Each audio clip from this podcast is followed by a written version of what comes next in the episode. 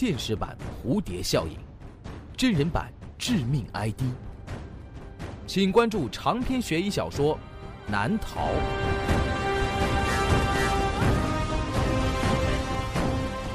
当当、京东、淘宝网上书店均有销售。朱威创作，朱威讲故事。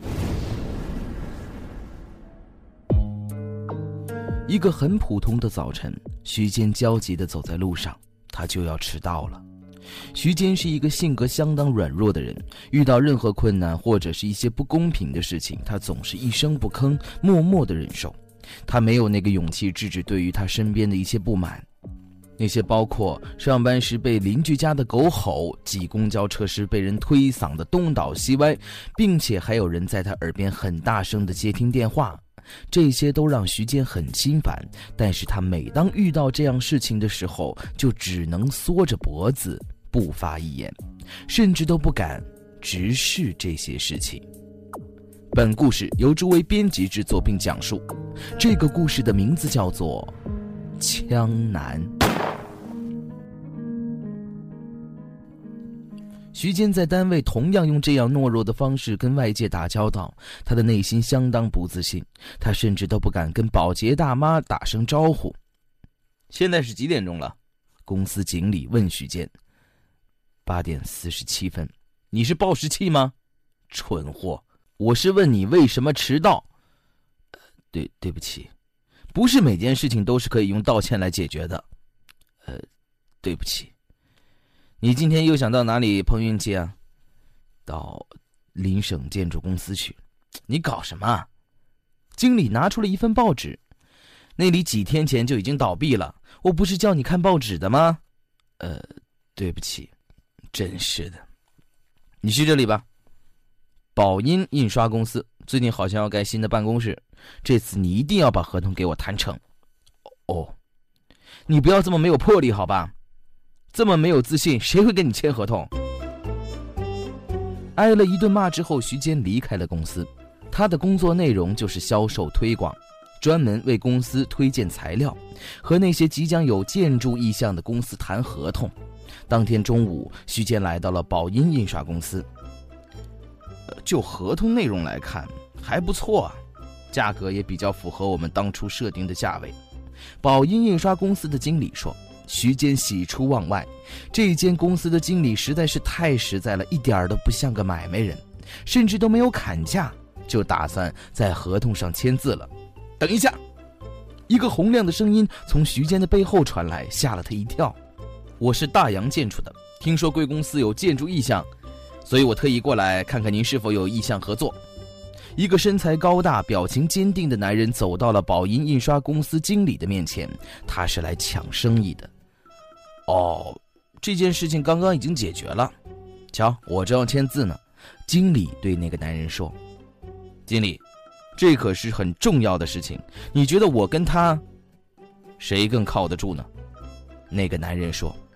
全程徐坚都躲在角落里缩着脖子，一句话都没说。最终，他的合同并没有签订成功。什么？被抢了？还是被大洋抢的？我们跟他们的条件几乎是一样的，他们根本就没什么优势。徐坚的上司冲着他大喊：“你之所以拿不到合同，就是因为你这个人自信很有问题。今天晚上，你把明天会议需要的材料都给我整理出来。”啊？什么？你有怨言吗？呃，呃，没有。这就是徐坚。他根本没有办法让自己和别人处在一个平等的心态上，他总是觉得自己要比别人低一头。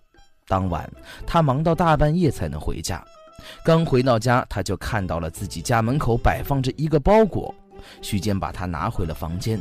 他并不记得近段时间他在网上买了什么东西，但是那包裹上的地址和姓名都是对的，也许是别人寄给他的。回到房间之后，徐坚打开了包裹，然后他看见，那包裹里面是一把手枪。徐坚傻乎乎地扣动了扳机，一声枪响，子弹击中了徐坚的储钱罐，那罐子顿时被打得粉碎，硬币也散落了一地。这是一把真枪，徐坚把枪扔在了地上。这是谁寄过来的？徐坚想，难不成是哪个犯罪集团用用这把枪杀过人，然后寄给自己，这样就可以嫁祸自己了吗？送到警察局吧。徐坚连夜来到了警局，可是刚到门口的时候，他看到一名警察正在推搡着一个中年男人朝警局里面走。哪儿来的这些假钞？警察问。是我捡的，那个中年男人回答。捡的？这种话谁信？我真的是捡的，赶紧老实交代，否则你今天晚上别想走。惨了，不能交给警察，他们不会相信的。徐坚又回到了家，整个一夜他都没法好好入睡，满脑子都是这枪的麻烦。天快亮的时候，他迷迷糊糊的睡着了。等徐坚睁开了眼睛，天哪，他又要迟到了。他不敢把枪放在家里，那样如果被人发现，自己可就背上了私藏枪支的罪名。他把枪揣进了衣服的内怀里，匆匆忙忙的上班去了。一路上，徐坚草木皆兵，他生怕有人发现自己怀里揣着一把枪。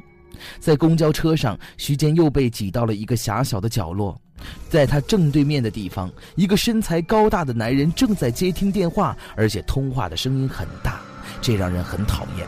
徐坚面对着他，他的手一直握着怀里的手枪，心里在幻想着一个场景，那就是自己掏出枪指向对方的情景。吵死了！徐坚大喊，然后对方被吓得屁滚尿流。可就是在这个脑海中的幻影，让徐坚把刚才的那句“吵死了”给喊了出来。然后那个高大的男人惊讶地望着徐坚，徐坚吓出了一身冷汗，这下可糟了。一会儿很可能有麻烦，徐坚想。可是就在这个时候，呃，不好意思，那个高大的男人对徐坚说着，然后挂断了手中的电话。这个时候，公交车里的其他人都朝徐坚投来了钦佩的目光，这让徐坚感受到了非凡的存在感。到了公司以后，徐坚头一次尝试着和保洁大婶打了个招呼，不过他还是迟到了。经理又在大发雷霆了。你说说，你还能干什么？除了迟到，你什么都做不好。一会儿把开会的资料都给我准备好。徐坚紧握着怀里的枪，脑子里又开始幻想。他幻想着自己掏出枪，指着经理反抗着，弄那些东西有什么用？刚想到这儿，徐坚就愣了一下。他回忆到今天上午在公交车的场景，他担心自己会做出什么出格的举动来。事实上，他还真的做了。刚才在他心里想象的那句话已经被他嚷了出来。不止如此，他此时还用手指指着经理的鼻子。徐坚赶紧缩回了手，但是他能明显的感觉到自己怀里那硬邦邦的枪柄。那枪柄此时显然给了徐坚一股难以抑制的力量。他犹犹豫豫的开口：“呃，我我想请问一下，这些会议资料到底有什么用呢？”会议中根本就不说这些，浪费时间在这这上面不好好工作，只是徒劳的。而且我还得陪你做那些无聊的应酬，我我没时间。你说什么？我也很赞同他的意见呢。一个声音从办公室的门口传了过来，经理赶紧站起身。呃，董事长，我早就感觉这些材料确实没什么用，而且你要下属陪你，也太过分了。啊，呃，对不起。董事长把脸转向徐坚，年轻人，好好干。说完，董事长离开了办公室。此时，办公室的同事对徐坚可是刮目相看，而之后他也像是变了一个人。他每天都把枪揣在怀里，不知道怎么回事人变得越来越有自信。合同的订单一份接着一份的被签订成功，他的个人业绩直线飙升。这种上升还带动了整个部门的业绩，同事也开始喜欢和徐坚交往接触了。徐坚在心里暗自窃喜，这一切都要归功于他，那莫名其妙出现在自己门口的枪。自从他出现之后，徐坚改变了。而且一切都很顺利，这支枪成为了徐坚的守护神。这天，徐坚在办公室里闲逛，他故意留在公司里的，他想看看同事们羡慕的目光，因为他刚刚签订了一份三百万的合同。这个时候，经理和董事会的一些成员走进了办公室，他们来到了徐坚的面前。怎么了？脸色这么难看？嗯，你也嫉妒我？徐坚说。徐坚，你还是不看报纸啊？经理说。呃，怎么了？跟你签合同的那家公司破产了，我们一分钱都拿不到了，你让公司亏了三百万，这件事情你要负全责。你收拾一下东西。走吧，经理喊着。徐坚愣在原地，这刚才这话的意思是要开除自己吗？等等，不就三百万吗？我马上就能赚回来。徐坚对经理说：“你好像没听懂我的意思。董事会决定，你已经被开除了。哎，你们没有必要这么激动吧？你太得意忘形了，给我离开公司！你有胆子再说一次！”徐坚从怀里掏出了那支手枪，指向了经理：“你们这些人，只要一发子弹就能搞定了，这就是我的自信。”说完，徐坚做了一个瞄准的姿势。可就在这个时候，办公室里所有的人都掏出了手枪，指向徐坚。徐坚呆站在原地：“大家怎么，你你们怎么都有？”这个时候，徐坚看到保洁大婶拿着一支枪朝他走了过来，并且还递给徐坚一份报纸。徐坚接过报纸，他看到上面的头条字很大很清楚，那头条的内容是：政府宣布分发完毕，成年人均可配备枪支。徐坚，你也该看看报纸了，经理喊着。徐坚放下了枪，他缩紧了脖子。呃，对，对不起。好了，这就是我为您讲述的《枪男》的故事。